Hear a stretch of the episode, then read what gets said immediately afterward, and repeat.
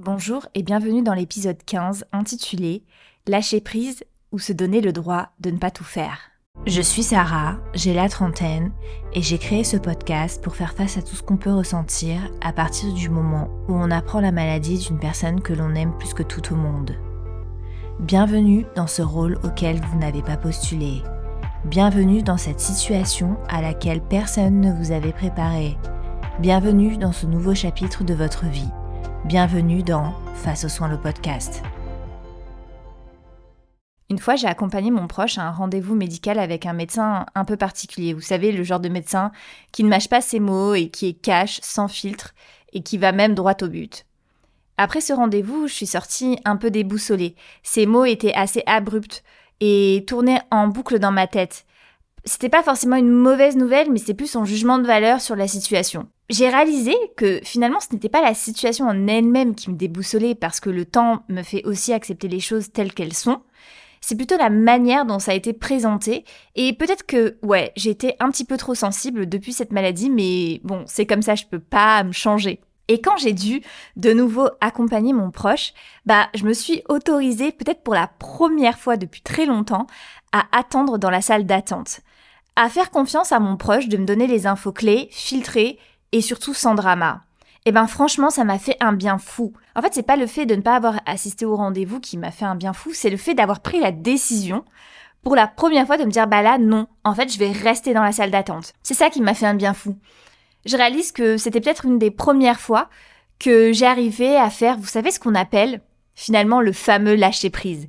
Et c'est ce dont on va parler aujourd'hui, ce fameux lâcher prise. Ce lâcher prise sur cette obligation que je me suis donnée d'assister à tous les rendez-vous médicaux quand j'étais disponible. Et finalement, ce lâcher prise, j'ai réalisé que ça nécessitait pas forcément de tout envoyer valser du jour au lendemain, mais c'était juste aussi le fait de se donner le droit de ne pas tout faire. Le fait de se lâcher la grappe à soi-même, en fait, le fait de se lâcher prise sur soi-même, sur ses obligations un peu non dites. Alors bien sûr, je comprends bien que l'illustration que je viens de vous donner ne peut pas s'appliquer à tous les cas et surtout peut s'appliquer seulement aux cas dans lesquels ben, l'aider est majeur et qu'il a surtout toutes ses capacités de réflexion cognitive et de déplacement. Mais que généralement, en fait, en tant que caregiver, en tant qu'aidant, on se donne une obligation implicite de devoir absolument tout faire. Peut-être même que inconsciemment se rapproche d'une croyance intérieure qui nous dit que seuls nous pouvons répondre aux besoins de notre aidé et que seuls nous devons le faire alors que je suis sûre que finalement, une personne de confiance pourrait aussi le faire pour vous de temps en temps, peut-être un peu pour vous décharger aussi. Et donc finalement, pour lâcher prise, il y a deux axes qui rentrent en compte. Le premier, c'est se donner le droit de ne pas tout faire. Et le deuxième, c'est aussi donner l'espace aux autres de pouvoir le faire. C'est comme aussi se constituer une équipe de personnes de confiance qui peut vous remplacer quand vous en avez le besoin, quand vous sentez que vous en avez le besoin pendant que vous êtes absent, que ce soit bah, pour aller travailler ou parce que vous avez besoin de prendre l'air. C'est comme aussi mettre en place une organisation en interne au sein de votre famille pour vivre ce marathon de manière soutenue. Mais cela, vous l'avez bien compris, nécessite un état des lieux, comme un audit sur vos propres ressources, que ce soit de temps ou d'argent, sur vos envies et vos besoins.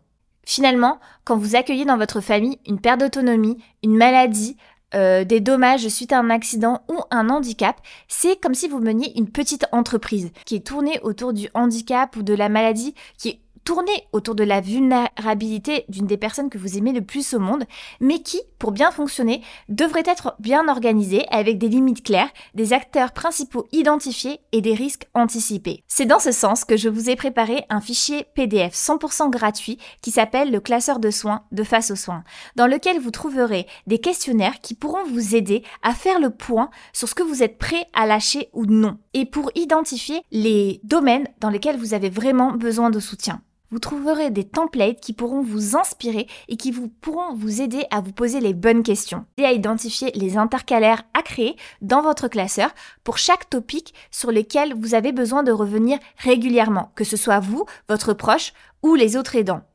Que ce soit par exemple les pages principales du dossier médical de votre proche, que ce soit sur la gestion des soins, je vous ai aussi préparé des templates de tableaux pour euh, noter la présence de telle ou telle personne qui vient soigner votre proche, un tableau pour la liste des médicaments à prendre, le dosage et s'il y a besoin d'en recommander ou pas. C'est disponible en lien de la description du podcast. J'ai mis énormément de temps à le préparer parce qu'en fait on se rend compte qu'il y a beaucoup beaucoup de choses à penser. Et encore une fois, le fait de remplir euh, ce classeur, le fait de le préparer, vous, ça vous permet vraiment de faire un point sur la situation actuelle et sortir de ce brouillard en fait de tout ce qu'il y a à faire, de toutes les tâches qu'il y a à faire et de faire un audit sur ce que vous êtes prêt à faire et ce que vous êtes prêt à déléguer. Et si vous êtes prêt à le déléguer, à qui, comment, pourquoi? Voilà, j'ai hâte d'avoir vos retours concernant ce classeur. Il est disponible en lien de la description du podcast et sur le compte Instagram Face aux soins. Je vous souhaite une très bonne semaine, un très bon audit de la situation. Je vous embrasse et je vous dis à très vite. Au revoir.